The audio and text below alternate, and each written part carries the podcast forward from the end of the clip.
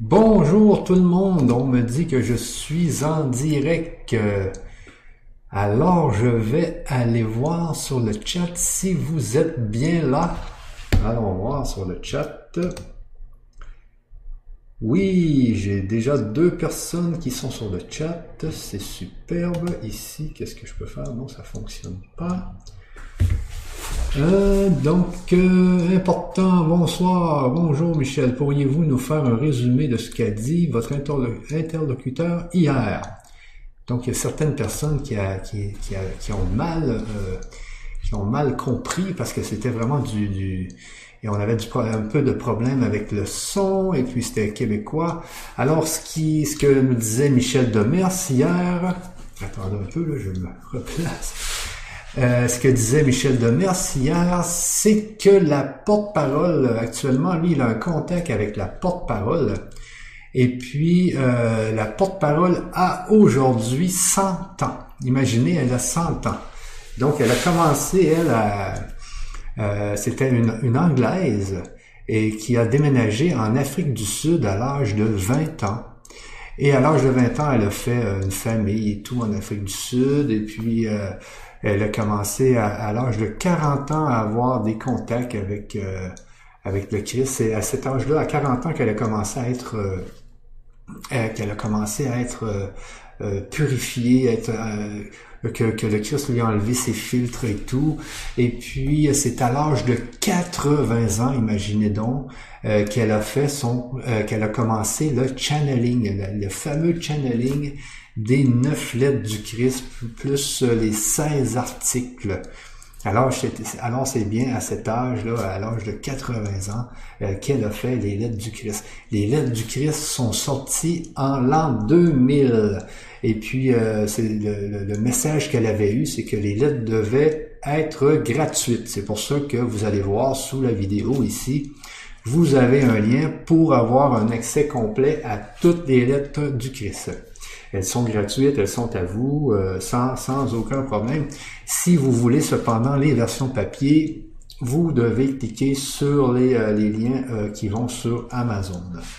Alors, c'est ça. Et puis, il a parlé qu'il avait des contacts avec, il a parlé aussi que il y avait certains... Euh, attendez un peu ici, tout va bien. Hey, vous m'entendez bien? Est-ce que vous m'entendez bien ou est-ce que le son n'est pas assez fort? S'il vous plaît, si vous pouvez me le dire sur le chat, je serais heureux de savoir si vous m'entendez bien. Alors Michel disait qu'il a eu des, euh, contacts, euh, il a eu de fréquents contacts depuis 2011 avec euh, la porte-parole. Donc c'est lui qui parle avec la porte-parole. Et puis il a même il a même dit une anecdote, il nous a même conté une, anecdote, c'est que la, la porte-parole avait eu un message pour le pape et ils ont été, lui et les huit autres personnes ou les sept autres personnes qui, qui sont dans l'entourage de la porte-parole ont été portés au pape, puis, et puis c'est euh, justement un des, des, des, un des surveillants du pape à côté de la pape, de la pape mobile qui avait pris le, le papier et puis qui l'a donné au pape. C'était euh, une anecdote qu'il nous a contée. Et donc, euh, c'est ça. Alors, euh, c'est elle qui a, réussi, qui a, qui, a, eu ce fameux channeling. Et puis, ben, eh bien, ben, c'est ce qui nous a, euh, c'est de ce qui nous a parlé hier. Si vous voulez aller revoir la séance d'hier, vous regarderez sous la vidéo ici. je vais mettre un lien qui va sur la séance d'hier. mais j'ai pas encore eu le temps de mettre le lien. Je vais le mettre après cette conférence. Alors, je vois que le son est parfait. Alors hier, si vous vous souvenez, euh, juste à la fin de la conférence, j'ai dit qu'aujourd'hui, j'allais vous faire écouter une vidéo. Encore une fois, là, dans, dans, mon fameux objectif de faire en sorte que, euh, les, que, les gens euh, prennent conscience justement que la conscience peut sortir du corps, que la conscience n'est pas n'est pas un objet, un produit du cerveau, mais bien que c'est le cerveau qui est un produit de la conscience. Le cerveau n'est qu'une antenne. Le cerveau n'est qu'une antenne. Alors, le cerveau reçoit les informations de la conscience. Et aujourd'hui, euh, comme je vous ai dit hier, je voulais vous parler de l'amour parce que vous allez voir dans la lettre numéro 2, euh, Jésus va vous parler de plus en plus de toute la force de l'amour. Alors, on va aujourd'hui, on va euh, aller voir un peu plus en profondeur c'est quoi l'amour et la puissance de l'amour et je vais vous présenter une vidéo. Vous allez être stupéfait qu'un petit animal peut complètement changer euh, la matière, peut complètement faire en sorte qu'un robot euh, change, un robot qui a des tracés aléatoires s'en va vers ce, ce, petit animal. Vous allez voir, c'est extraordinaire. Mais avant toute chose, je voulais vous euh, parler un peu de l'amour parce que euh, tout le monde parle de l'amour. Alors, c'est quoi l'amour exactement? Parce que ce, ce, week-end, j'écoutais une, conférence et puis il y avait justement un scientifique qui disait que on devait utiliser l'amour pour être en, en c'était Philippe Guimard encore, qu'on devait utiliser l'amour pour être en mesure de changer son chemin de vie, parce que c'est la force de l'amour qui va faire en sorte qu'elle va créer un effet tellement intense qu'elle va avoir euh, la puissance de, de, changer notre chemin de vie pour créer un nouveau futur. Parce que quand on veut se créer un nouveau futur, il faut une intention, mais il faut une force dans l'intention. Alors, c'est sûr que la force de l'amour, c'est, c'est, probablement la force la plus puissante, c'est la force de l'amour. Mais vous avez aussi la force des émotions. Vous pouvez dire, moi, je veux changer d'emploi, donc il n'y a pas d'amour là-dedans, mais vous voulez tellement changer d'emploi que vous en avez les larmes. Alors, dans ce cas-là, vous allez pouvoir euh, faire en sorte que la magie va apparaître et que l'univers va faire en sorte que vous allez changer d'emploi mais il faut avoir une émotion forte. Alors aujourd'hui, on va regarder, nous allons regarder ensemble la force de l'amour. Mais qu'est-ce que c'est l'amour en premier lieu? Alors, comme euh, tout bon internaute, je vais aller euh, sur euh, Wikipédia et puis nous allons regarder qu'est-ce que l'amour, qu'est-ce que Internet nous dit de l'amour actuellement? Attendez-moi une petite seconde, je vais changer ma scène ici. Alors, je viens ici. Et oui, me voilà. Alors ici, on a justement la définition de l'amour.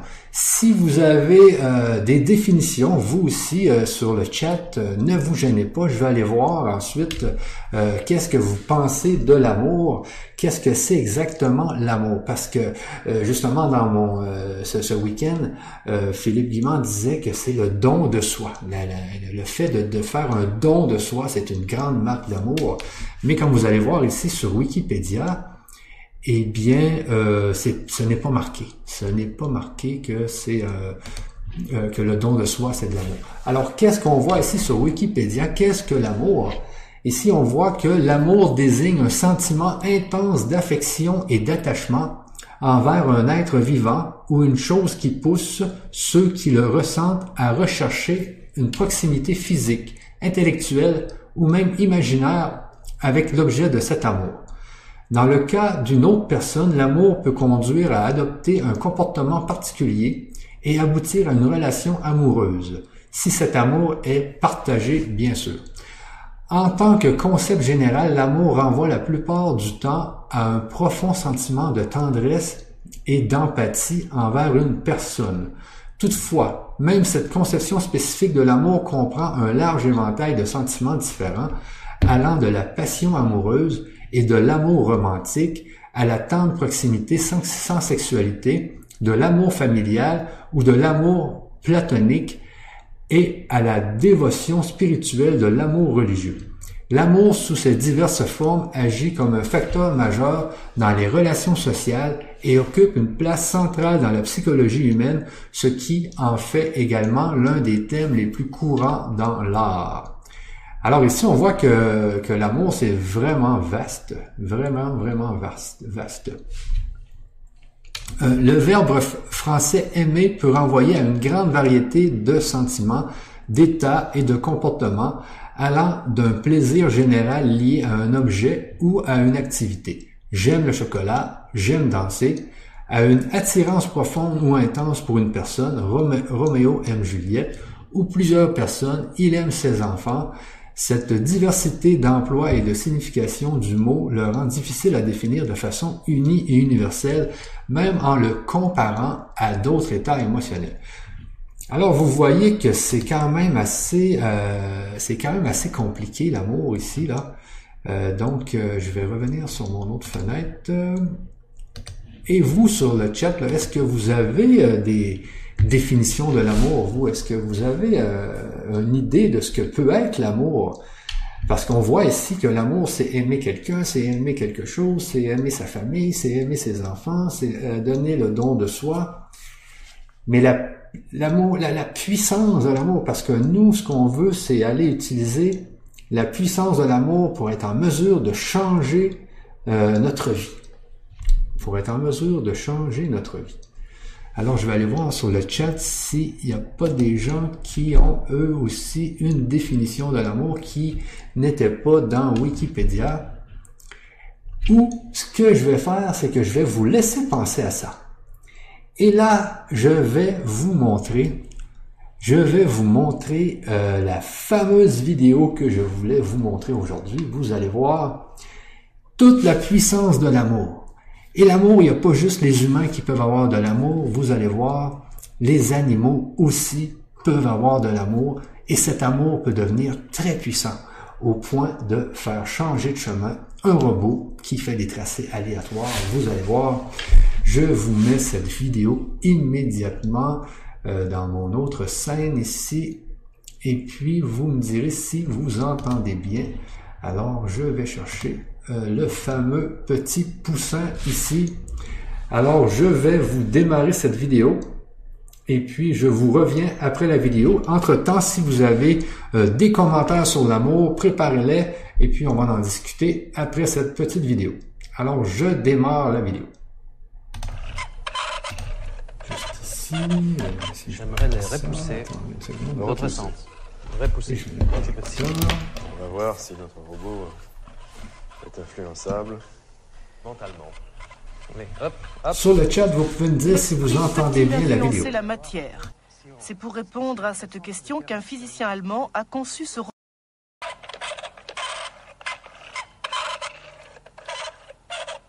J'aimerais les repousser dans l'autre sens. Repousser, donc est possible. On va voir si notre robot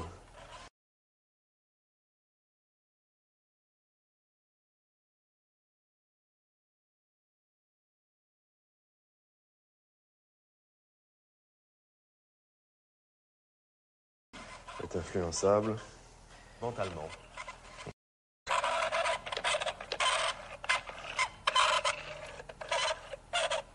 J'aimerais les repousser dans l'autre sens.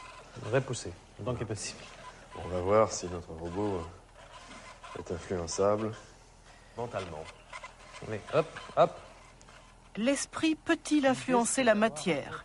C'est pour répondre à cette question qu'un physicien allemand a conçu ce robot baptisé générateur numérique aléatoire. Le docteur René Péoc connaît bien l'engin. C'est grâce à lui qu'il a obtenu sa thèse de médecine en 1986. Des travaux révolutionnaires que Mario aimerait reproduire.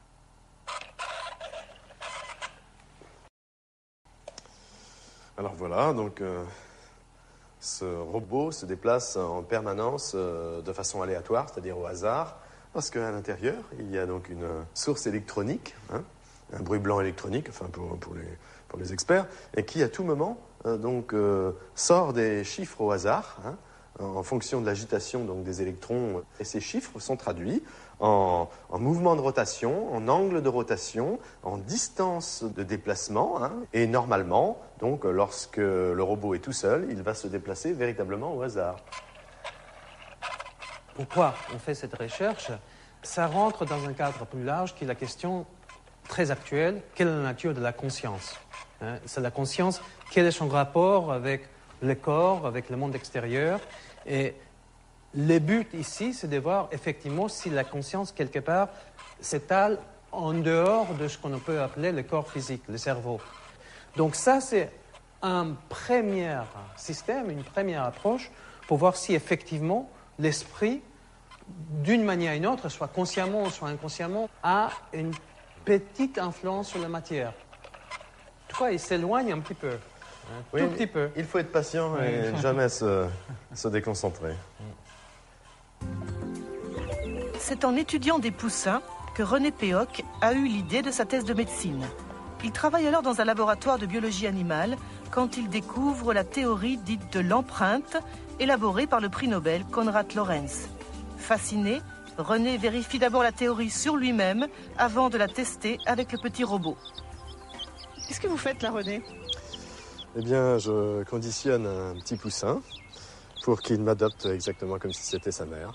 C'est la théorie de, l'empreinte, hein, donc euh, découverte par Konrad Lorenz, qui démontrait que euh, donc, des petits oiseaux pouvaient, euh, dès la naissance, adopter n'importe quel objet qui bouge et qui fait du bruit à proximité de lui. Ça peut être un humain, ça peut être un robot.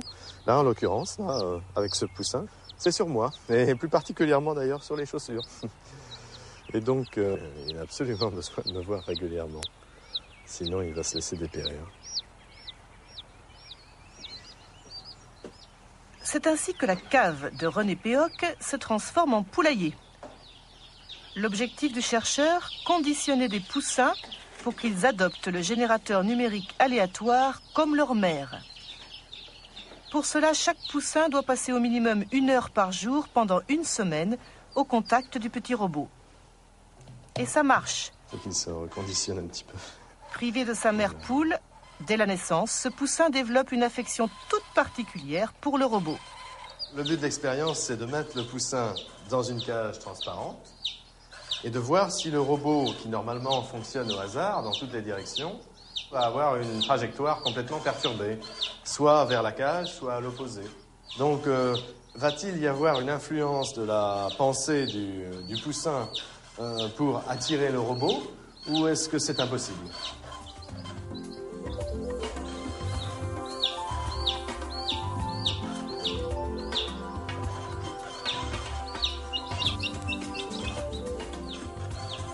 Pour chaque expérience, la trajectoire du robot s'inscrit sur une feuille témoin. Normalement, les tracés sont totalement anarchiques, comme le veut le hasard. Mais là, on dirait que le robot sait où il va. Pendant 20 minutes, il s'approche doucement mais sûrement de la cage, comme s'il répondait aux appels désespérés du poussin.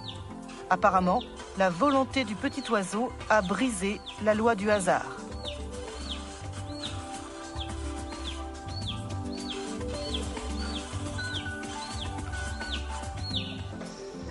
Pendant 4 ans, René Péoc réalise 600 expériences avec 2500 poussins. 17 ans plus tard, il a conservé les tracés comme autant de pièces à conviction. Pour lui, ils sont la preuve que l'esprit a une influence sur la matière, même si actuellement aucune loi physique ne permet de l'expliquer. On a obtenu de très très nombreux tracés, dont certains tout à fait euh, impressionnants, comme celui-ci, vous voyez, où le robot est parti du centre et aller directement dans le coin où se trouvait la cage du poussin. Donc euh, des tracés de ce genre, on en a en pagaille. Euh, on a fait la moyenne statistique de tous ces tracés. Bon, certains peuvent donner de mauvais résultats hein, et aller dans la direction opposée, mais en moyenne, on a obtenu euh, un robot qui s'est déplacé 2,5 fois plus souvent vers la cage que dans la zone opposée. On a fait autant d'expériences avec des poussins qui avaient déjà leur propre mère poule euh, qu'avec des poussins qui ont été conditionnés avec le robot. Dans ces cas-là, lorsque le poussin a sa propre mère poule naturelle, il n'est pas intéressé par le robot et le robot se déplace conformément au hasard dans toutes les directions. Donc c'est bien le conditionnement opéré sur le poussin qui est responsable de la différence de trajectoire du robot. Alors en fait, pour l'instant, on ne sait pas expliquer le phénomène. Euh, non, c'est difficile de donner l'explication exacte. on peut émettre des hypothèses, mais euh, à l'heure actuelle, il faut surtout déjà constater que le phénomène existe bien. Euh, parce qu'il y a des physiciens qui, euh, quelquefois, s'amusent à critiquer, mais en fait, il y a aussi dans la physique fondamentale des phénomènes invisibles, immatériels, comme les lois physiques, les forces l'énergie, le temps, les dimensions de l'espace, tout ça c'est de l'invisible, de l'immatériel, et on ne sait pas ce que c'est à la base. Hein. Bien là, la pensée, c'est le même type de phénomène. Euh, on ne la constate que par ses effets, ses effets sur la matière, mais c'est invisible et immatériel. Hein. Et on s'aperçoit que l'homme ou l'animal peut interférer, peut biaiser les règles du hasard, de façon à ce que euh, ce hasard lui soit favorable, dans le sens qu'il désire. Est-ce qu'il est difficile en France de choisir un tel thème comme sujet de doctorat? C'est assez difficile, effectivement, parce que d'abord, on compromet sérieusement sa carrière. Oui.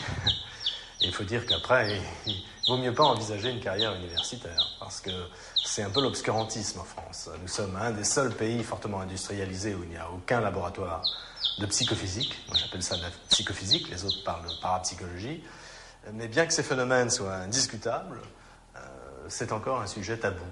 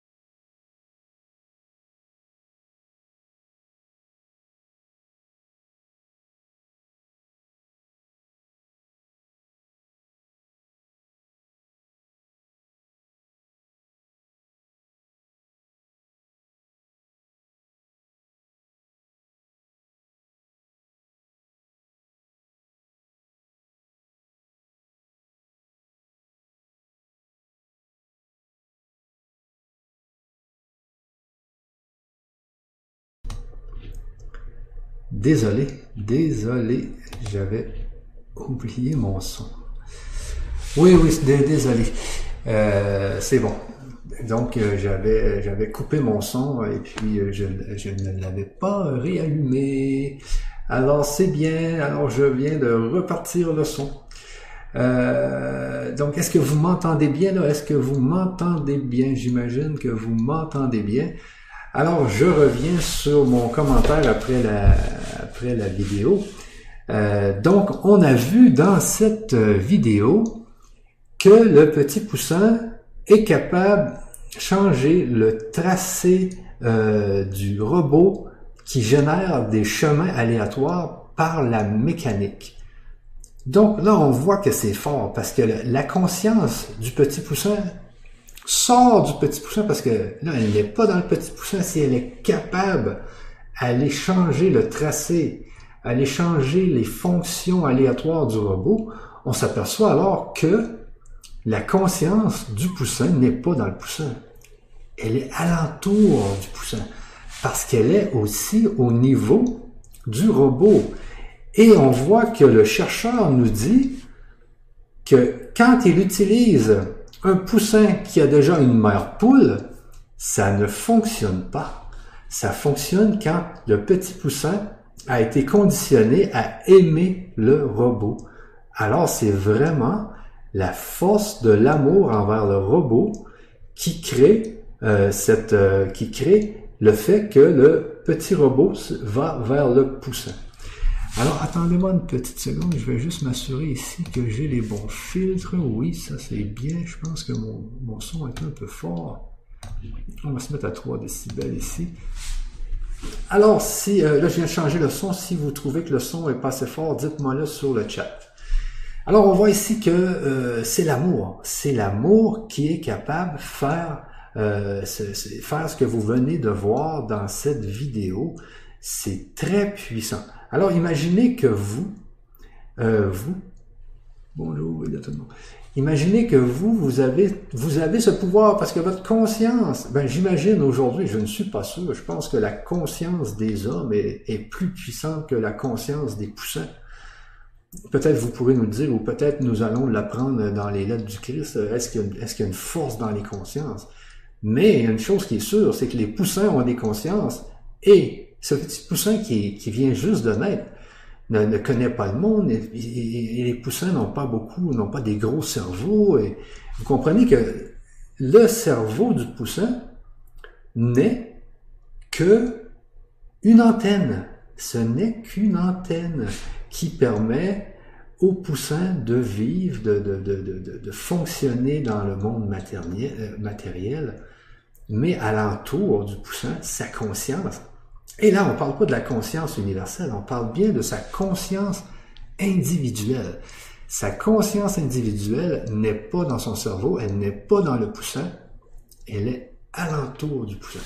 Alors, c'est encore une fois une belle preuve que, que vous avez aujourd'hui qui vous montre que euh, la conscience n'est pas dans le corps, la conscience n'est pas dans le corps. Ici, j'ai quelqu'un qui me dit l'amour est une force qui découle directement de la conscience universelle divine.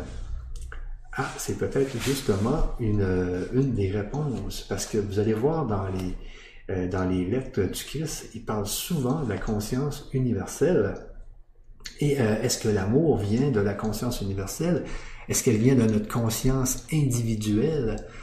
Elle est où cet amour? Et, tout ça. Donc nous, on est aujourd'hui, nous sommes des chercheurs, nous cherchons à savoir comment tout ça fonctionne et comment nous pouvons modifier nos vies avec toutes ces connaissances. Comment nous pouvons modifier nos vies, faire en sorte que nous soyons plus heureux. Hein?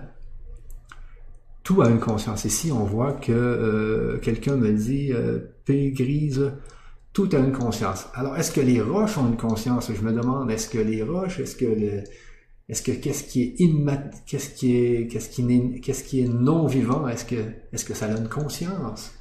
Hein, est-ce que, euh, souvent je me demande ça, les, minéraux, est-ce qu'ils ont une conscience? Les éléments, là, de, les éléments chimiques, là, le, le, le bronze, le cuivre, l'aluminium, est-ce que tout ça a une conscience?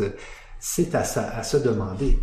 Mais une chose qui est sûre, on avait vu dans une, dans une émission précédente que les cellules du corps humain semblent avoir une conscience.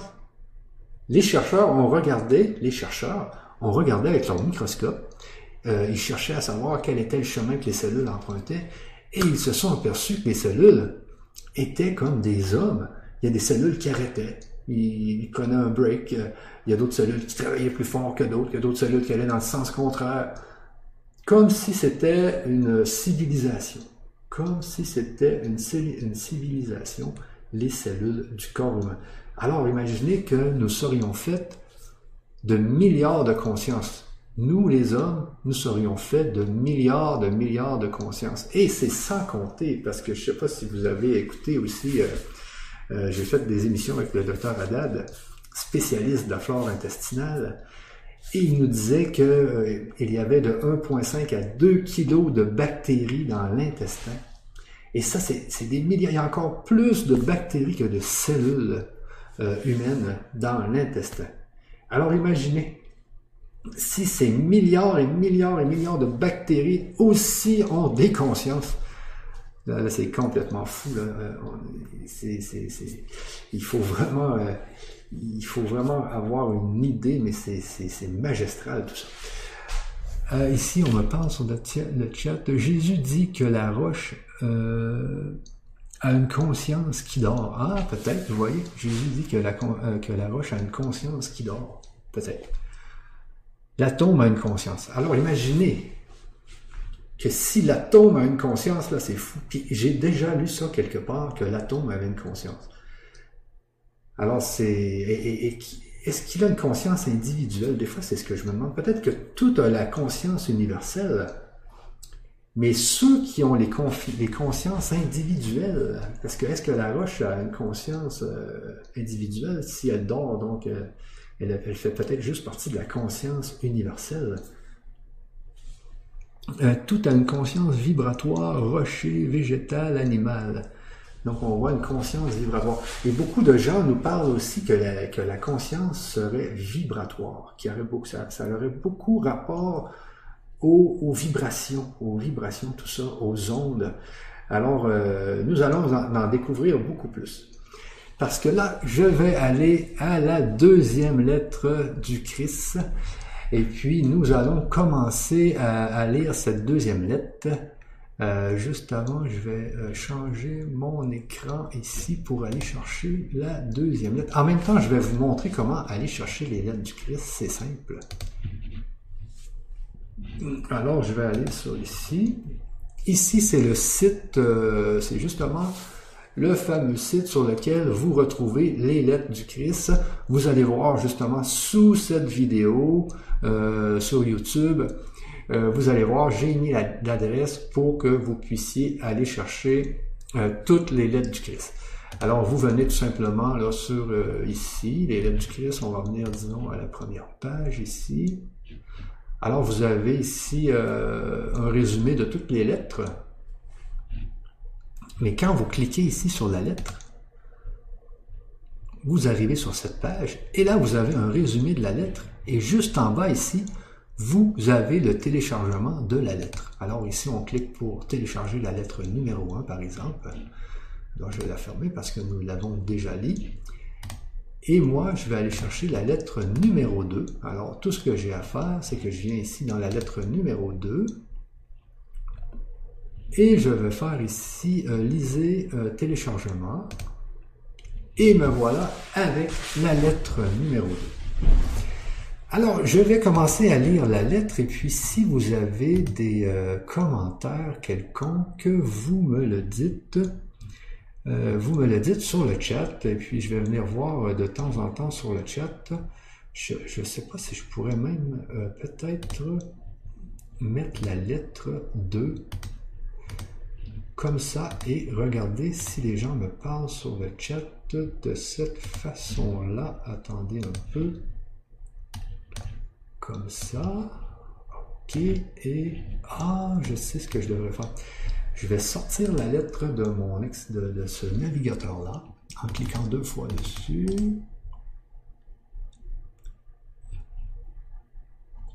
Ajouter, fermer, fermer, couper, régler. Euh, dupliquer. Ok, je sais qu'est-ce que je fais. Comme ça. Oui, oui, oui, c'est ça. Désolé, je vais juste. Euh, ok. Donc, je vais aller chercher une autre fenêtre ici.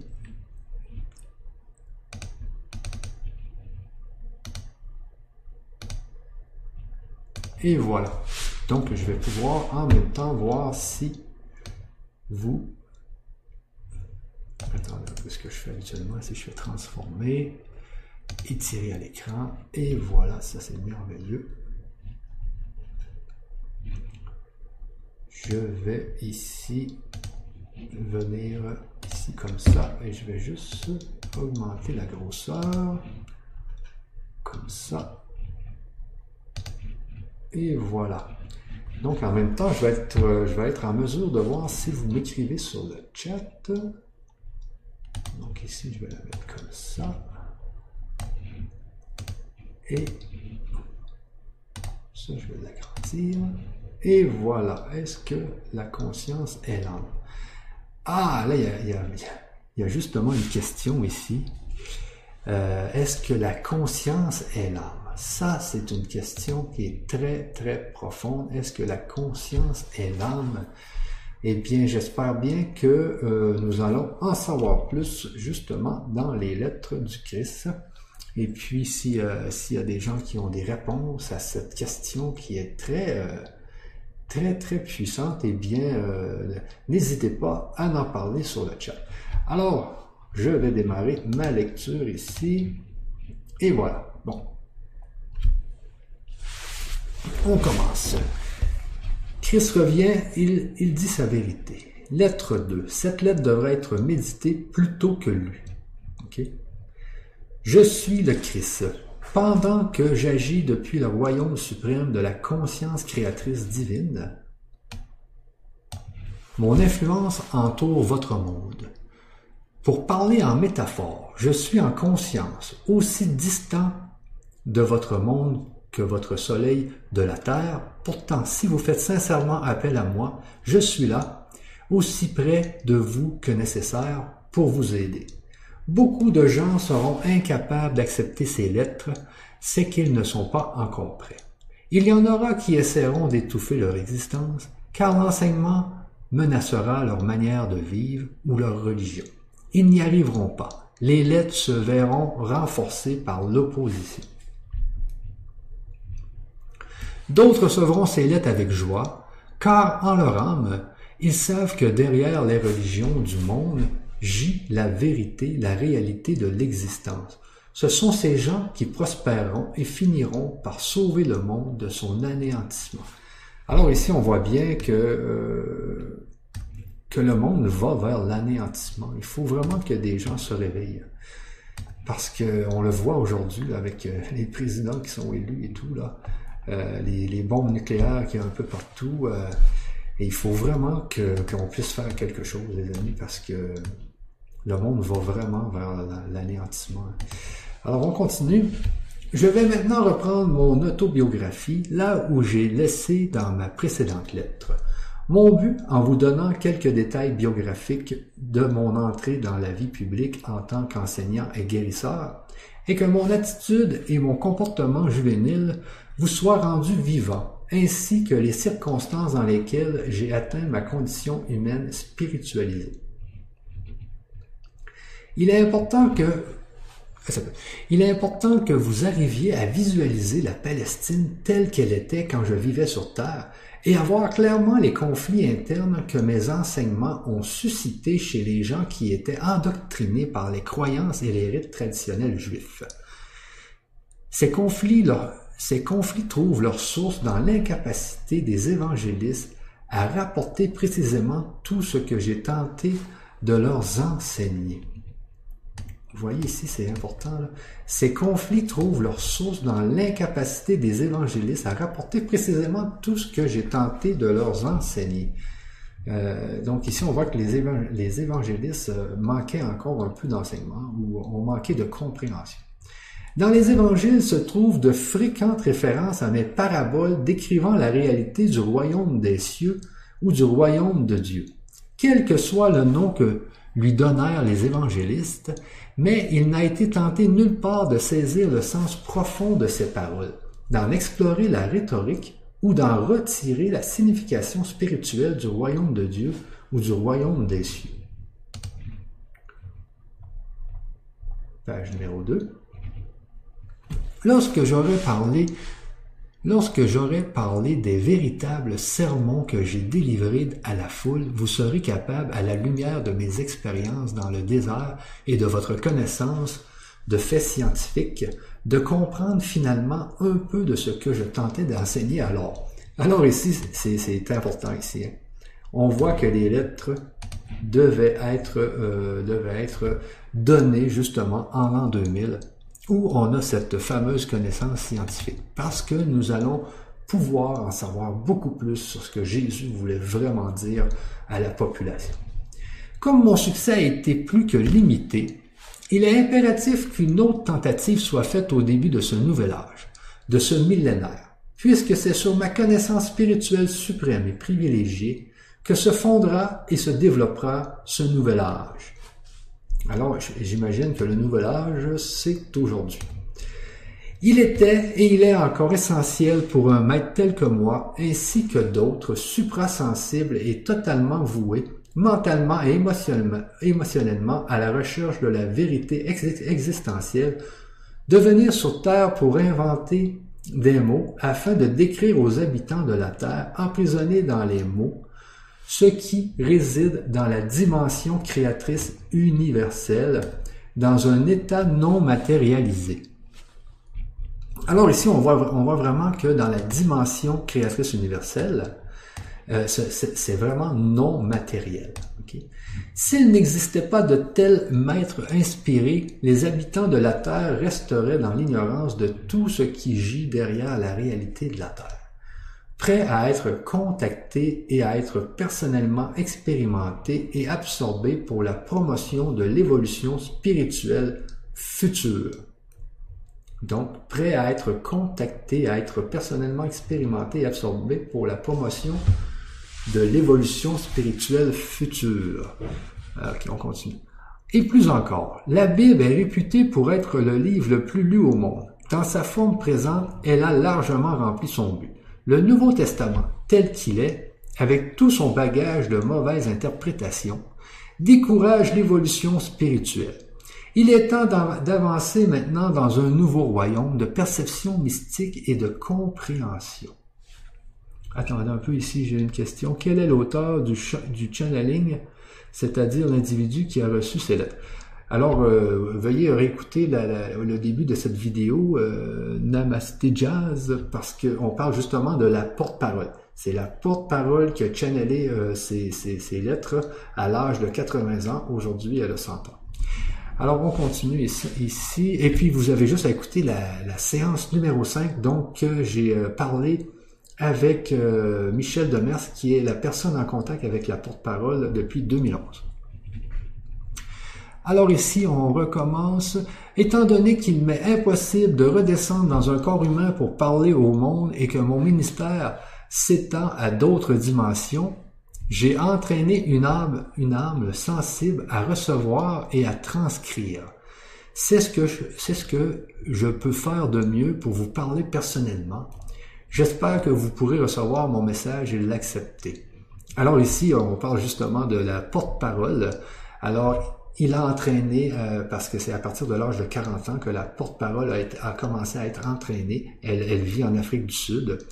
Euh, et puis, euh, il a réussi à l'entraîner et à faire en sorte qu'elle puisse faire ce channeling sans filtre. Ce qui est erroné dans la transcription est effacé. Vous pouvez en être sûr. Les incidents et guérisons que je relate dans les pages qui suivent ne sont pas importants. Ils se sont produits, mais je ne vous les raconte que pour vous permettre de comprendre leur réelle signification spirituelle. J'aimerais qu'en lisant, vous vous référiez aux conditions qui régnaient il y a 2000 ans.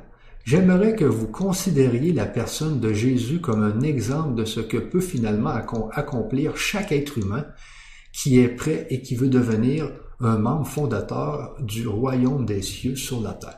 Alors ici, c'est important encore une fois Jésus, et il nous dit que tout le monde peut faire comme lui. Tout le monde peut faire comme lui. Il s'agit d'avoir les bonnes enseignements. Bien que les habitants actuels de la planète soient ce que vous appelleriez raffinés, gonflés de l'importance de leurs connaissances, et de l'enseignement moderne, expert en matière de comportement et de, relations contemporains, fondamentalement, les gens de ce temps-là étaient pareils à vous. Donc, il nous dit que fondamentalement, les gens de voilà 2000 ans étaient comme nous.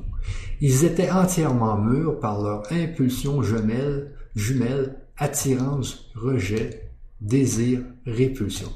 Alors ici, c'est important parce que tout au long des lettres, Jésus euh, va nous parler justement attirance, rejet, euh, désir, répulsion. C'est une des, principales forces qui agit sur euh, la terre. Donc ils étaient entièrement mus par leur impulsion jumelle, attirance, rejet, désir, répulsion, et sous leur contrôle, tout comme vous, ils aimaient, haïssaient, critiquaient, condamnaient, calomniaient, et médisait, euh, ambitionnait d'arriver au haut de l'échelle sociale, méprisait les ratés, fainéantalement en douce, comme vous diriez, ils injuriaient ceux qui étaient de quelque façon que ce soit différents d'eux. Pour vous aider à bien comprendre et à pénétrer dans cette époque où j'étais sur Terre, Ma conscience s'abaisse jusqu'à votre plan d'existence terrestre pour vivre de nouveau la personne de Jésus et les émotions et événements dans lesquels je fus impliqué.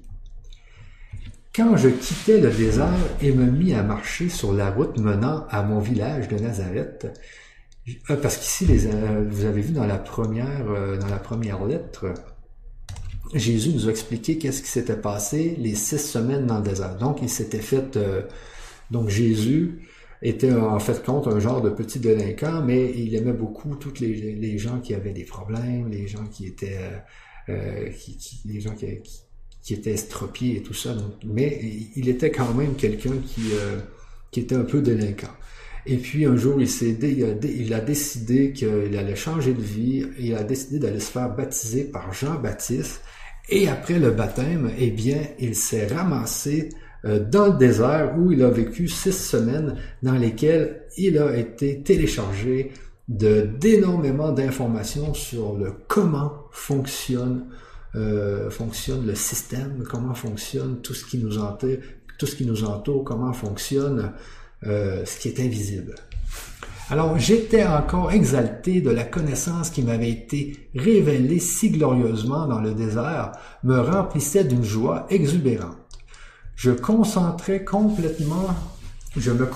complètement sur ce que j'avais appris et si mes pensées s'égaraient vers mes pensées négatives d'autrefois, je me tournais rapidement vers le Père pour recevoir l'inspiration et la détermination suffisante pour les surmonter.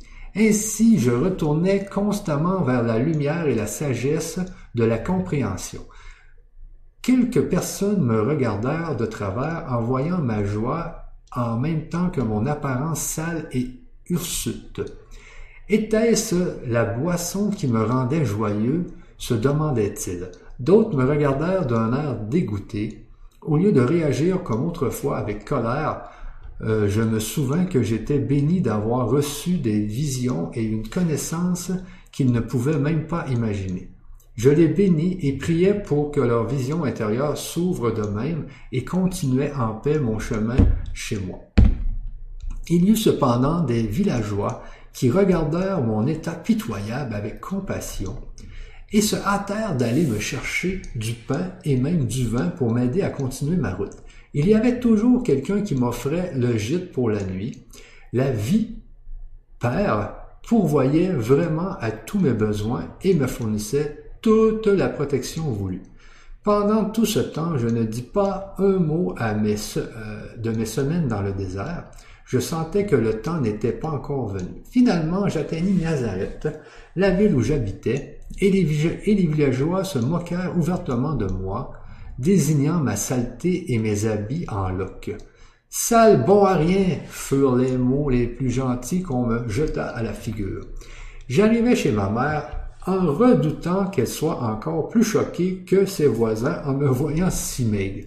La peau sur les os, les yeux battus et les joues creuses, le visage brûlé par le soleil et les lèvres crevassées, la barbe longue et hirsute. Mes habits. Elle, elle allait s'outrager à la vue de mes habits déchirés et en lambeaux, dont la couleur disparaissait sous la poussière du désert. Je grimpais les escaliers et pris mon courage à deux mains pour affronter la furie de ma mère. Lorsque je frappais, ma sœur vient m'ouvrir la porte. Elle me regarda, bouche bée, les yeux exorbités, puis me claqua la porte au nez. Je l'entendis courir vers le fond de la maison en hurlant Maman, viens vite, il y a un vieux bonhomme tout seul à la porte. Je pus entendre ma mère la sermonner à voix basse en se hâtant vers la porte. L'ouvrant brusquement, elle resta clouée sur place par le choc. Je souris, mais pendant un moment, elle me regarda de haut en bas, de plus en plus horrifiée à l'idée que cette horreur de créature était bel et bien sa tête brûlée de fils, Jésus. Je lui tendis la main en lui disant, Je sais que je te cause de la peine, mais pourrais-tu m'aider? Immédiatement, son expression changea et m'attirant à l'intérieur, elle referma la porte.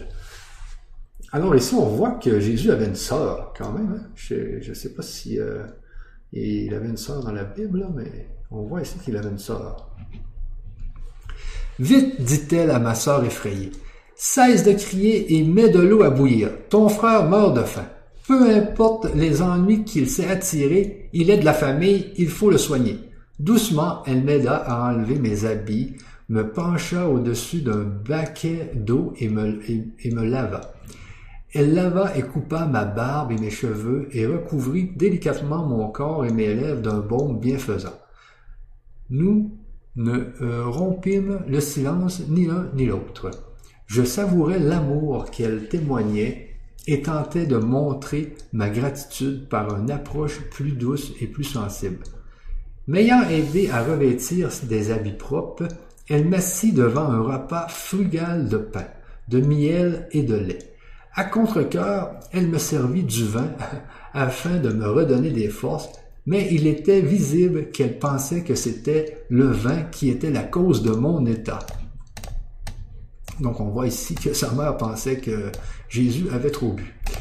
Puis elle me conduisit vers un lit où elle me recouvrit d'une couverture. Je dormis pendant plusieurs heures et me réveillais frais et dispos pour une matinée ensoleillée que je voyais à travers la fenêtre. J'étais maintenant impatient de parler à ma mère, de lui dire que j'étais vraiment un Messie, mais pas du genre qu'imaginaient les Juifs. Je pouvais sauver les gens euh, des conséquences de leurs péchés, je pouvais les aider à recouvrir la santé, l'abondance, la satisfaction de leurs besoins, parce que je pouvais maintenant leur enseigner exactement comment le monde avait été créé. Alors ici, c'est important. On voit que, la connaissance que Jésus a eue, c'est la connaissance de comment le monde a été créé. Et c'est aujourd'hui, c'est ce que la physique nous dit aujourd'hui en l'an 2000, donc 2000 ans après. Hein. Pendant que j'essayais de lui raconter, elle, commença à être toute excitée et pleine d'enthousiasme. Elle sauta sur ses pieds et voulut courir au dehors pour le raconter aux voisins. Son fils était vraiment le Messie, il faudrait qu'il entende, qu'il entende comme il parlait bien maintenant, et il avait jeûné dans le désert, mais je l'arrêtai aussitôt. Je lui dis que je ne, lui avais pas encore raconté ce qui m'avait été révélé. L'une des choses les plus importantes que j'avais apprises était que les Juifs orthodoxes étaient complètement dans l'erreur en croyant en un Dieu vengeur. Il n'existait rien de tel.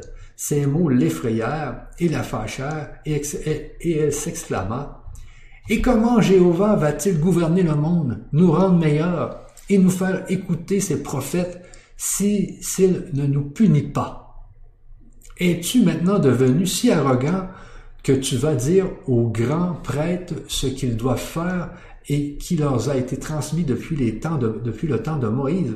Vas-tu jeter encore plus d'opprobre sur cette maison? Elle se mit à pleurer, disant avec colère, Tu n'as pas changé du tout. Tu n'as changé qu'en parole.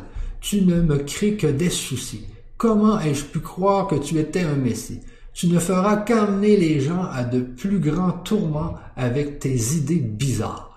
Mes frères, entendant ces lamentations, accoururent en faisant mine de me jeter dehors. Comme je ne voulais pas d'ennui, j'offris de partir par gain de paix. Alors on voit ici qu'il y a des frères. Si c'était là la réaction de ma mère, je, pouvais être sûr que tous les autres réagiraient de la même manière à ce que je voulais leur dire. Je réalisais que j'avais besoin d'un certain temps de repos et de silence absolu et je pourrais rassembler mes pensées et mes expériences. Il fallait que je prie pour recevoir de l'inspiration sur ma manière d'approcher le mieux possible les Juifs avec mon message de bonne nouvelle. J'étais sûr que la vipère répondrait à mes besoins et que je trouverais un logement adéquat quelque part. Ma mère, bien que furieuse de mon attitude apparemment arrogante, n'en était pas moins déchirée par son sentiment d'amour et de compassion pour mon aspect décharné. Elle rejetait tout ce qui lui semblait compter pour moi, ma révolte, mon mépris pour la religion juive, mon attitude contestataire envers les autorités, mon égoïsme et mon arrogance mais elle m'aimait tout de même en elle m'aimait tout de même et s'inquiétait terriblement de me voir cette fois me mettre dans des difficultés vraiment impossibles. Elle, euh, admonesta mes frères, leur enjoignant de se taire et se tournant vers moi. Tu peux rester jusqu'à ce que tu ailles mieux. Pendant que tu es là, ajouta-t-elle, je pourrais peut-être te faire entendre raison. Je peux te le dire maintenant, si tu sors dans la rue et commences à parler comme tu m'as parlé, tu finiras dans un état encore pire qu'avant. Les bonnes gens, les bonnes gens te cracheront au visage et te jetteront des ordures. Tu es une honte pour la famille. Et donc, malgré sa colère, je ris. Je remerciais et l'embrassais affectueusement. Heureux, je restais avec elle, sachant pertinemment que derrière sa colère, elle était, elle était, s'inquiétait beaucoup pour moi. Attends, ici, c'est une petite faute. Euh, donc, je savais qu'elle se demande. Je me suis perdu. OK. Elle me nourrit bien et me confectionna de beaux habits neufs. J'appréciais tout ce qu'elle faisait pour améliorer mon apparence, car je savais que pour évoluer librement parmi les riches et les pauvres, je devais être habillé, euh, habillé correctement, porter des vêtements décents. Parfois, la nourriture manquait à la maison. Alors, puisant dans la puissance de mon père, je la réapprovisionnais sans rien dire. Elle non plus. Je savais qu'elle se demandait tristement si à toutes mes mauvaises habitudes j'avais encore ajouté celle de voler.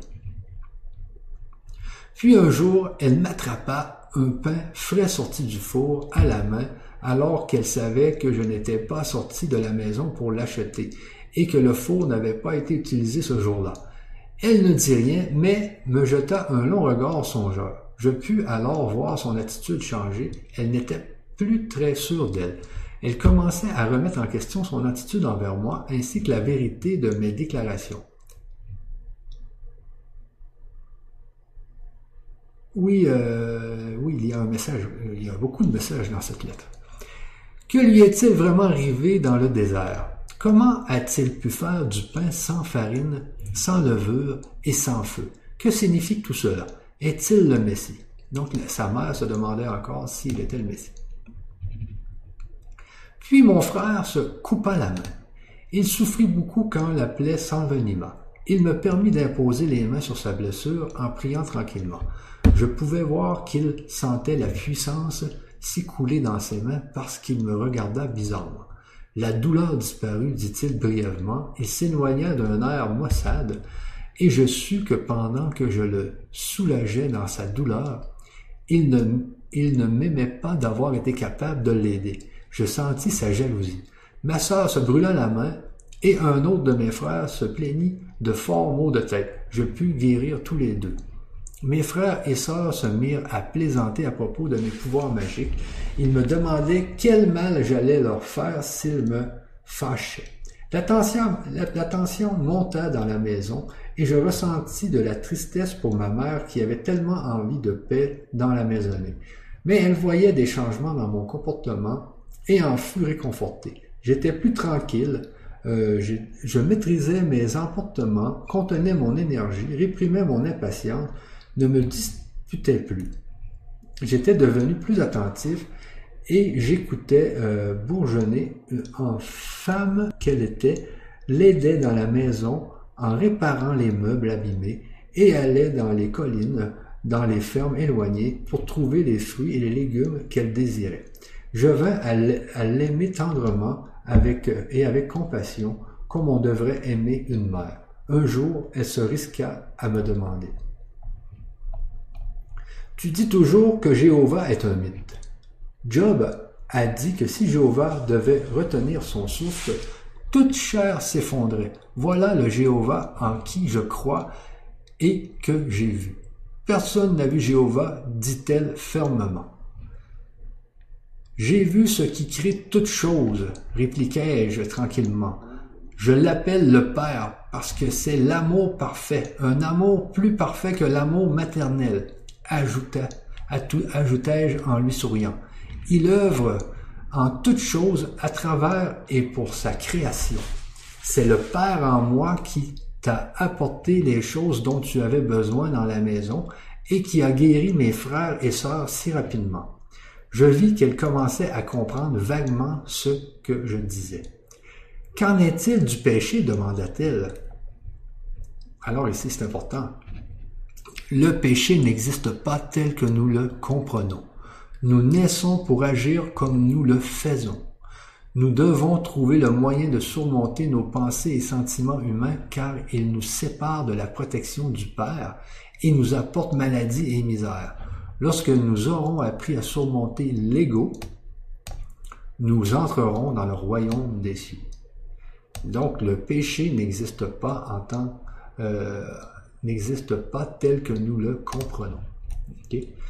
Ma mère se détourna silencieusement, réfléchissant manifestement à ce que je lui disais. Mais elle n'était pas plus fâchée. Je sus qu'elle pensait à mes déclarations et réalisais qu'elle allait bouleverser le monde, sécurisant qu'elle connaissait, sécurisant qu'elle connaissait. Sans sa, sans sa, croyance en un Jéhovah menaçant l'humanité désobéissante de sa pire vengeance, elle se sentait perdue et dans l'insécurité. Elle se demandait comment le monde allait tourner s'il dépendait uniquement des hommes de contrôler leurs mauvaises actions et celles d'autrui.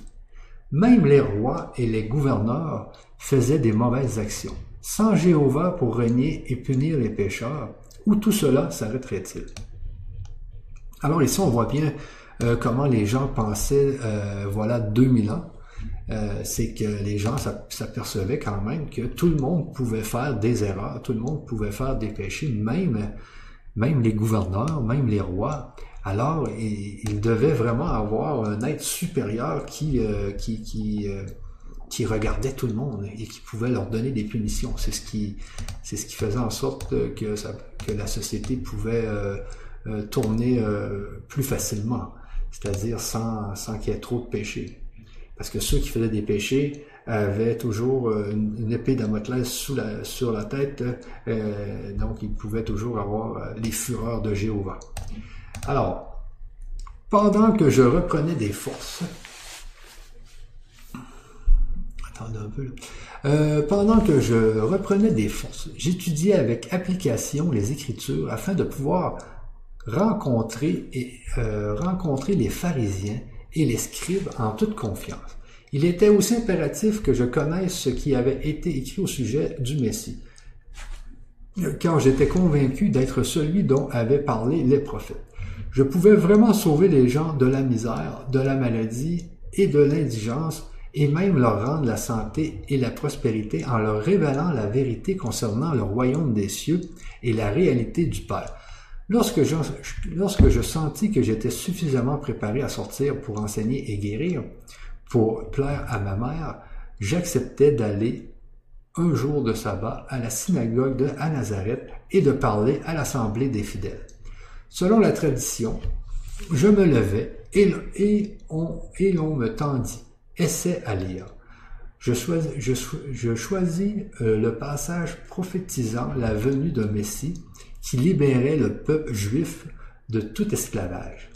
L'Esprit du Seigneur est sur moi car il m'a, oint pour prêcher.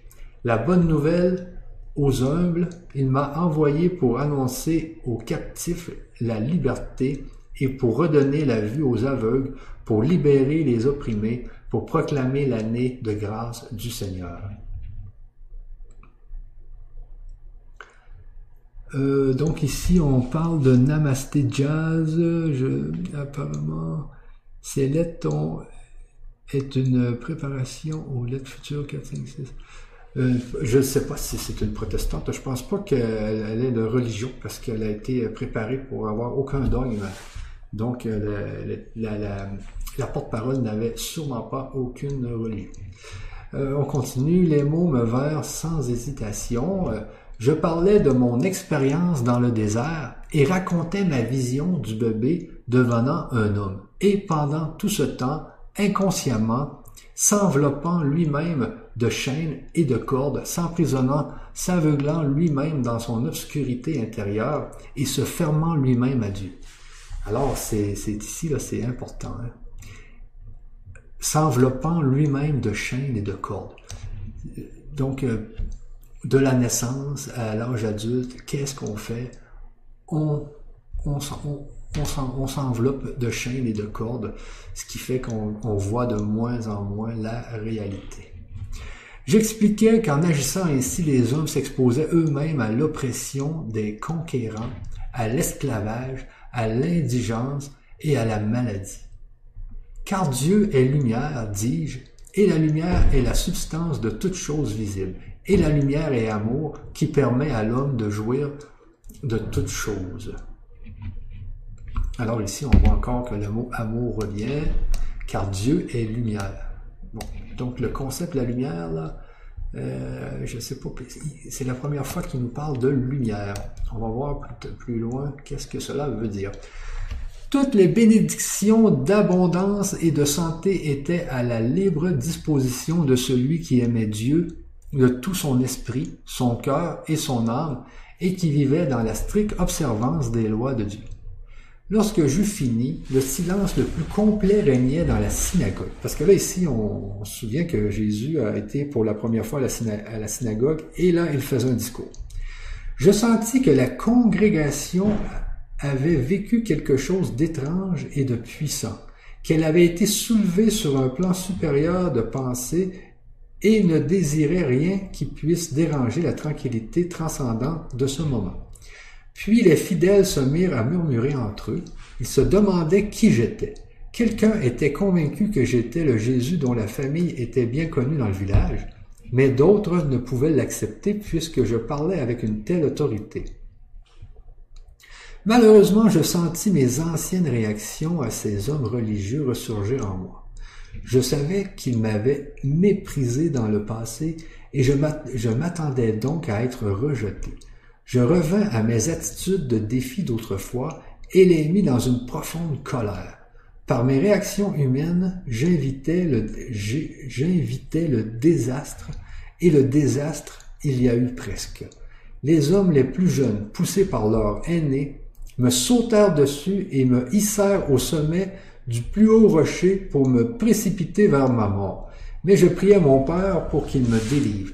Soudain, il sembla qu'ils étaient si excités qu'ils ne savaient plus ce qu'ils faisaient et dans la mêlée, je réussis à me faufiler dehors et à m'enfuir. Alors, le fameux discours que Jésus a fait devant les, les, Juifs et tout ça, euh, ça lui a valu euh, d'être poursuivi par les, par les jeunes qui voulaient, le, qui voulaient, qui, qui voulaient presque sa mort.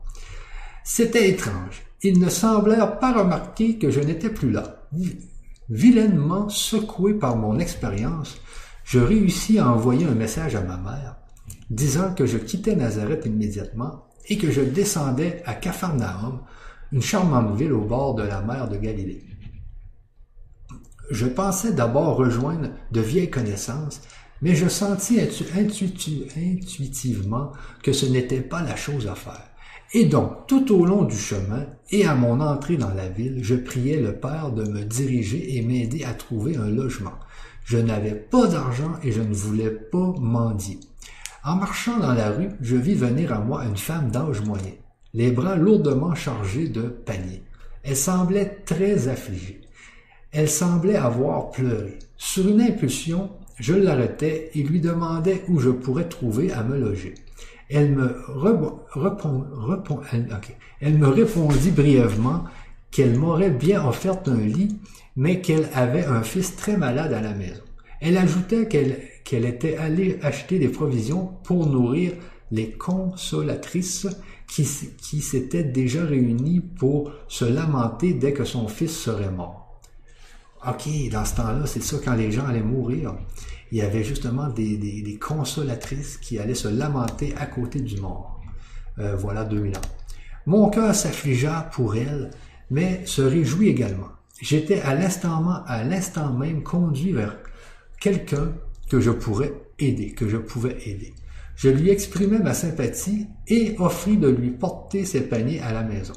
Elle me regarda un instant, se demandant qui je pouvais bien être, mais fut apparemment satisfaite de mon apparence et de ma tenue. En chemin, je lui dis que je pourrais probablement aider son fils. Es-tu médecin? demanda-t-elle. Je répondis que je ne savais que je n'avais pas appris la médecine, mais que je pourrais tout de même l'aider. En arrivant à sa maison, belle, grande et bien construite en pierre, indiquant un certain statut social et la prospérité, elle m'emmena vers son mari en lui disant c'est l'homme, cet homme dit pouvoir aider notre fils. Elle inclinant la tête d'un air morose, sans rien dire. La femme s'appelait Myriam, m'éloigna en disant qu'il était dans la détresse et très en colère. C'est notre fils unique parmi beaucoup de filles, et il accuse Dieu d'avoir rendu l'enfant malade. Myriam se mit à pleurer. S'il parle ainsi contre Dieu, quels mots vont encore nous tomber sur la tête? Console-toi, dis-je, ton fils sera bientôt guéri. Elle me regarda en hésitant, mais me, conduisit, à la chambre dans laquelle glissait le garçon. Gisait le garçon. Il régnait une chaleur suffocante et elle était pleine de gens bien intentionnés, tristes et bavards. Je demandais à la mère de vider la chambre, Mais les visiteurs refusèrent. Ils voulaient voir ce qui allait se passer et ils ne partirent qu'à contre-cœur lorsque Myriam appela son mari pour leur parler. Je pus les entendre discuter avec le père dans la chambre voisine. Que pensait-il que cet homme pût faire si le médecin avait été incapable d'aider le garçon? Le père entra dans la chambre pour voir de lui-même. Son fils était pâle comme la mort et avait une fièvre élevée. La mère expliqua qu'il ne gardait pas la nourriture et qu'il avait la diarrhée. Cela faisait plusieurs jours qu'il était dans un état et il avait perdu euh, tellement de poids que le médecin avait dit qu'on ne pouvait plus rien faire pour lui. Il allait probablement mourir. J'imposais les mains sur la tête du garçon et je priais, sachant, en la remerciant de tout mon cœur, que la vipère affluerait dans son corps à travers mes mains. Alors ici, euh, c'est comme on avait vu dans la première lettre. Donc, il rend grâce avant même la guérison. Donc, il remercie de tout cœur pour la guérison, avant même que la guérison arrive. Ainsi, le travail de guérison serait accompli. Je sentis une chaleur extrême et une vibration me picoter les mains la puissance se répandre dans son corps frêle. Je fus submergé d'une reconnaissance joyeuse que la vipère était extraordinaire et merveilleuse lorsqu'on la laissait faire dans son œuvre naturelle de guérison. Alors ici, on voit que euh, la, la, vipère était extraordinaire et merveilleuse lorsqu'on la laisse faire son œuvre naturelle de guérison. On la laisse faire, voyez, laisse faire. Sa mère et son père, regardant anxieusement et se demandant ce qu'il allait se passer, se tenaient mutuellement les mains et observaient attentivement. Lorsqu'ils virent graduellement les couleurs de leur fils passer du blanc à un éclat plus sain, ils poussèrent des exclamations d'étonnement et de joie. Après un certain temps, le garçon me regardant en disant distinctement Merci, je vais bien maintenant, j'ai faim et j'aimerais manger quelque chose. Sa mère rit de bonheur et le serra contre elle, mais elle avait aussi l'air d'appréhender quelque chose. Je ne veux pas te donner à manger, mon fils. Le docteur serait fâché. En effet, le docteur lui avait ordonné de ne, de ne lui donner que de l'eau. Je souris et je dis, il est guéri, tu peux lui donner du pain et du vin, et il les gardera. Son père, Zé, euh, était transporté de joie et de gratitude. Après avoir embrassé son fils bien-aimé, il se tourna vers moi et me serra chaleureusement les, mains. Il me tapotait l'épaule en secouant la tête, incapable de parler car les larmes lui coulaient le long des joues. Alors on voit ici qu'il était vraiment content que son fils se soit guéri. Lorsqu'il eut repris contenance, il traversa le salon et dit aux gens qui étaient Mon fils, à l'article de la mort, est revenu à la vie. Ces paroles furent accueillies avec des grands cris de joie, d'enthousiasme, d'exclamation, d'incrédulité, de questions, de rires et, des, félicitations. La mère de l'enfant se tenait là, la figure illuminée de sourire. Après cela, il ne fut plus question de chercher un logement lorsque Zédéchia dit aux visiteurs bien intentionnés que l'enfant était guéri et que le garçon lui-même apparut souriant à la porte en demandant à nouveau à manger, les consolatrices se réunirent tous autour de moi et m'invitèrent chez elles. Je préférais cependant rester chez le père de l'enfant qui disait maintenant qu'il avait beaucoup de questions à me poser et qu'il espérait que je pourrais y répondre. Après, après que la nourriture et du vin furent placés sur la table et que chacun fut invité à manger à, à satiété, Zédéchia s'assit et posa la première question. Il dit, Tu as fait quelque chose qu'aucun prêtre ni médecin n'a pu faire. La guérison ne vient que de Dieu. Bien que tu sois un étranger, je sens que tu dois venir de Dieu. Oui, répondis-je, et les gens murmurèrent émerveillés. Cette maladie qui a mon fils, était-ce une punition pour quelque chose que j'ai fait dans le passé? Et comment aurais-je pu commettre un péché aussi grave que Dieu ait voulu prendre mon fils unique? Beaucoup de gens approuvèrent ces paroles. Tu as posé la question à laquelle j'avais le plus envie de répondre, euh, Zédéchia. Dieu nous donne la vie et l'être. Il ne, il ne nous les arracherait pas comme un homme arracherait son trésor à un autre parce qu'il est fâché contre lui. Ça, c'est la manière dont l'humanité se comporte, pas Dieu. Et Dieu n'est pas assis sur un trône, quelque part dans le ciel, comme le sont les rois qui gouvernent leur peuple. C'est ainsi qu'agissent les hommes et c'est, une croyance, pas la vérité. La façon dont Dieu agit dépasse loin tout ce que l'esprit humain peut imaginer ou rêver. Moi seul ai vu ce qui nous donne la vie et je sais que ce n'est pas le Dieu qui nous euh, que nous enseignent les rabbins. J'ai vu que cela était l'amour parfait et c'est la raison pour laquelle je préfère parler du Père. Car j'ai vu que cela œuvre en chaque créature, là maintenant en bonne santé, tout comme un père humain travaille pour donner à ses enfants nourriture, vêtements et protection dans la sécurité d'un foyer. Je l'ai vu en tout ce qui existe, en tout ce qui existe dans le monde. Alors on voit ici que Jésus, ok, euh, attendez un peu ici. On voit ici que Jésus euh, ne, nommait pas Dieu Dieu. Il le nommait le Père. Donc Jésus ne parlait jamais de Dieu. On voit ici qu'il avait transformé ce concept pour Père, parce que pour lui, le Père, c'était quelque chose d'immatériel, qui n'a pas d'image, qui est, euh, qui est justement la nature, un, être invisible, une énergie invisible, mais qui est faite d'amour parfait. Euh, mais comme nous avons vu tout à l'heure, l'amour, c'est quand même un concept assez large. Alors, on continue. Euh, euh, comment cela se peut-il, demanda un homme d'un air de doute. Il n'est pas possible à un être individuel, de quelque sorte que ce soit, d'être partout à la fois. Mais l'air, l'air est partout. Ok, on recommence parce que c'est important. Il n'est pas possible à un être individuel, de quelque sorte que ce soit, d'être partout à la fois. Mais l'air est partout, bien que nous ne le voyons pas. Nous, nous n'en savons pas moins. Il est, n'en doutons pas, qu'il est tout à fait réel et essentiel à notre existence. S'il n'y avait pas d'air, si nous ne pouvions pas respirer, nous mourrions. Le mouvement de l'air, que nous appelons le vent, nous ne pouvons pas le voir, mais nous le voyons agiter les feuilles et pousser les nuages dans le ciel. C'est ainsi que nous savons que l'air nous entoure et qu'il est fort. Et maintenant, je vous demande, Qu'est-ce qui est plus important dans l'homme? Son corps ou son esprit? Waouh! Qu'est-ce que c'est bon! Ça, a été vraiment, vraiment... C'est la, la réponse qui, euh, a, sûrement euh, réveillé les gens.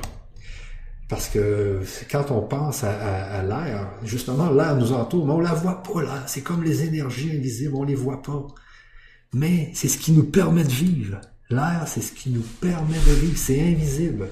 On est rempli de choses invisibles alentour de nous, mais toutes ces choses sont, sont là et nous permettent de vivre. Alors, qu'est-ce qui est plus important dans l'homme? Son corps ou son esprit? Hein? Il faut vraiment que vous, tous ceux qui m'écoutent aujourd'hui, là, dites-vous que c'est votre esprit qui compte, c'est pas votre corps, c'est votre esprit.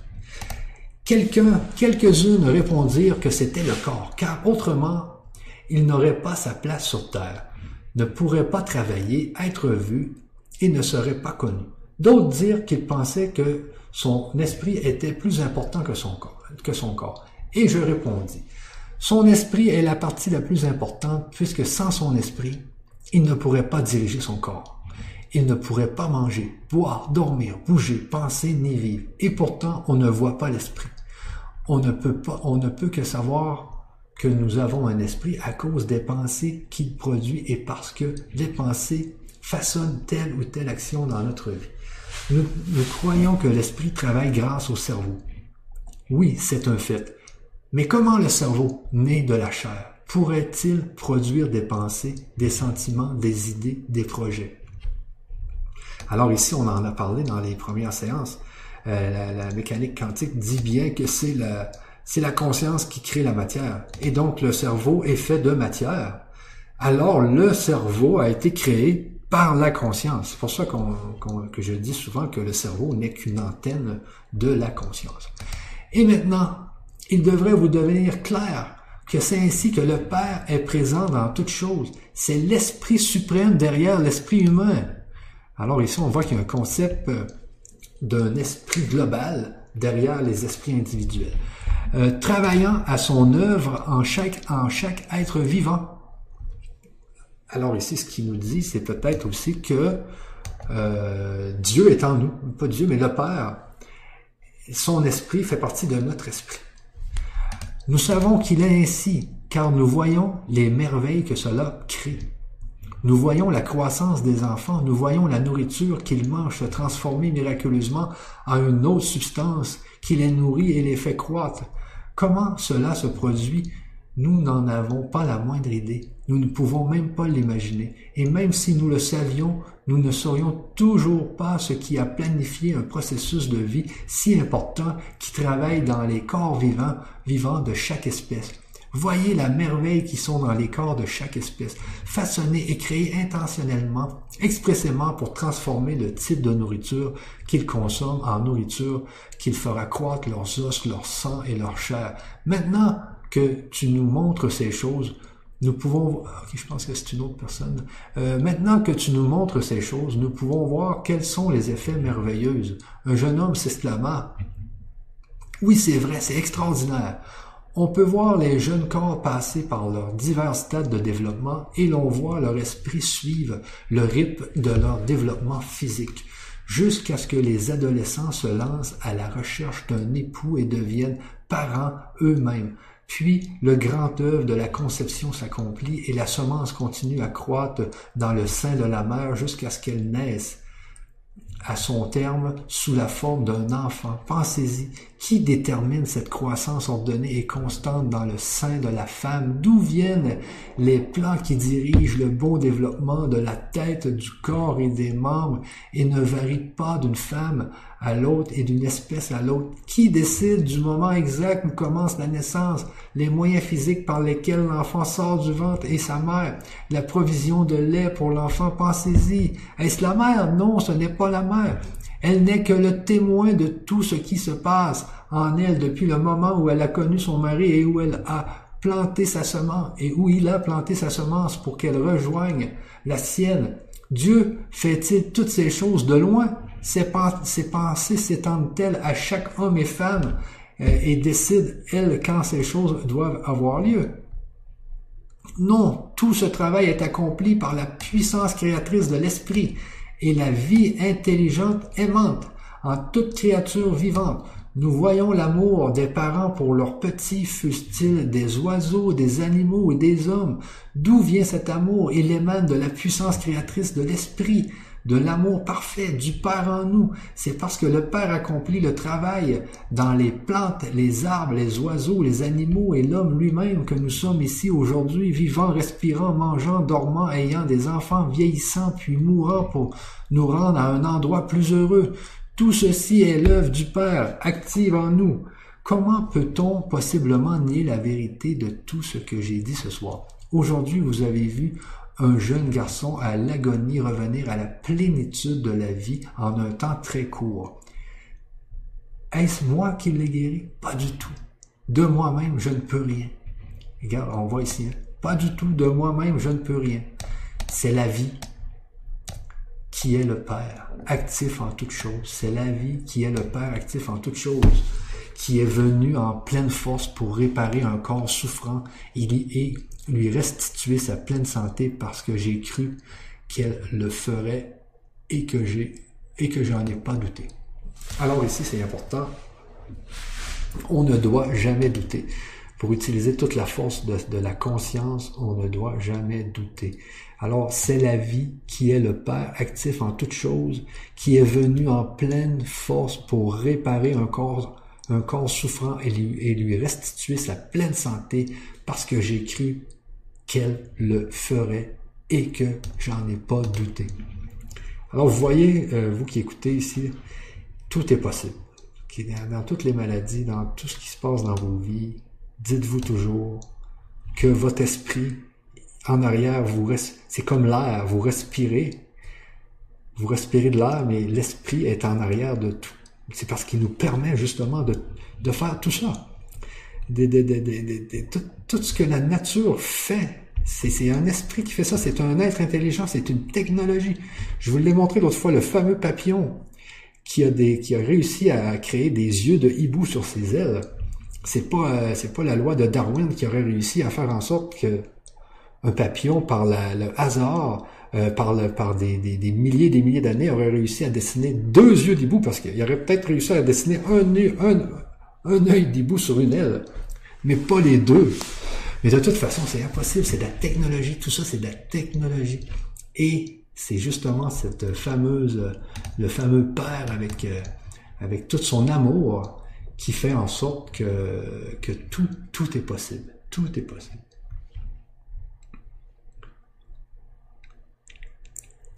Euh, t'as peu ici, qu'est-ce qu'elle me dit? Bonsoir à tous. As-tu entendu parler un cours en miracle, Michel? Car c'est aussi Jésus. Non, j'ai pas entendu parler, mais euh, comme on disait hier avec Michel Demers, Jésus, il n'a pas juste parlé à la porte-parole, hein, il parle à, beaucoup de monde en canalisation. Alors écoutez, si vous voyez que c'est il y a des messages de Jésus, écoutez-les, parce qu'il nous donne beaucoup, beaucoup d'informations et il faut qu'on on doit l'apprendre parce qu'aujourd'hui, la science nous le dit aussi. C'est la conscience qui crée la matière. Alors, sachez comment vivre dans ce monde pour en profiter au maximum. Et là, il est déjà 15h57 et j'ai un rendez-vous. Donc, euh, donc, ce que je vais faire ici, c'est que je vais arrêter à la page 11. Ici, parce que je dois partir. Euh, mais c'était, c'était, c'était, c'était très bien. C'est une belle histoire ici. Euh, donc, vous voyez un peu comment ça s'était passé. Voilà 2000 ans. Euh, donc, ce que je vais faire, moi, c'est que je vais revenir à ma scène numéro 1. Alors, c'est ça, les amis. Euh, sur, euh, je, dois, je dois partir. donc, à la prochaine séance, nous allons commencer à la page numéro 11. Alors, vous voyez que de quelle façon pensait Jésus, comment il faisait, comment il on commence à voir comment il faisait pour guérir les gens. Ce n'était pas vraiment lui, c'est juste, il allait chercher la, la puissance du Père pour euh, arriver aux, guérisons. Et, il mettait, il mettait aussi, euh, il disait aussi aux gens qu'ils allaient guérir et les gens euh, avaient cette croyance. Donc c'est beaucoup de la croyance et, il ne faut surtout pas douter. Alors, alors sur ça, je vais vous laisser et puis et puis on se revoit dans une prochaine séance Là, je pars dans un petit voyage, mais je devrais être euh, de retour d'ici une semaine ou deux. Alors, on se revoit très bientôt et puis euh, je vous dis euh, au revoir à tout le monde. À la prochaine.